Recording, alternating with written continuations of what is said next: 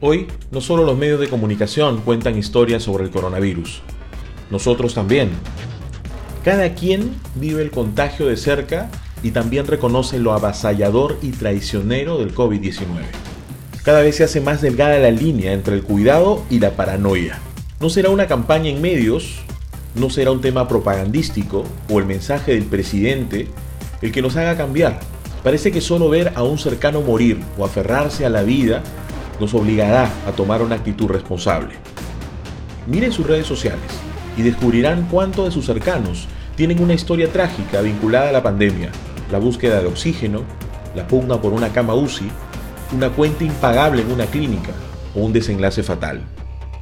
Si el sentido de responsabilidad no pudo, tal vez el temor logre activar nuestro típico sentido reactivo antes que sea tarde. Sin embargo, tampoco se puede vivir ni convivir entre el pánico y la desgracia. Por eso, en el amplio sentido del término, el miedo puede tener un doble efecto o un efecto boomerang. El otro extremo, por ejemplo, es desarrollar actitudes irracionales o discriminar a quien tiene o tuvo COVID, no controlar la angustia y en algunos casos llegar a la depresión, camuflar la violencia, ocultarla. Nunca antes las defensas en el sistema inmunológico fueron tan importantes como hoy. Nunca antes la estabilidad emocional resultó ser un arma tan importante, pues el daño que no hace el virus puede generarlo también la ansiedad a largo plazo.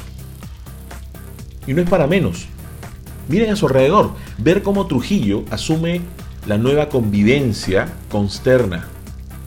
Es aterrador realmente.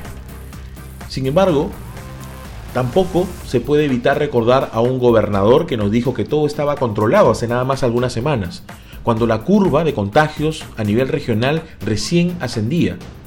Y hace unos días le pide al presidente reconsiderar la liberación de la cuarentena. No cabe duda que una autoridad es esclavo de sus declaraciones, y por cierto nadie la saca de contexto, porque ahora pareciera un pecado cuestionar al gobernador regional o a las autoridades, como algunos argumentan. El miedo sirve si actúa como disuasivo, un punto de quiebre o un mecanismo de reflexión, no para segregar, para traficar información falsa o promover el pánico. Los días pasan, dense cuenta, y seguimos rompiéndonos la cabeza, buscando cómo mejorar y evitar más contagios. Tal vez hacernos la pregunta si esta pandemia acabará sin antes habernos contagiado. Sin habernos contagiado. A ver si el temor a engrosar la estadística nos abofetea de una vez y podemos actuar mejor.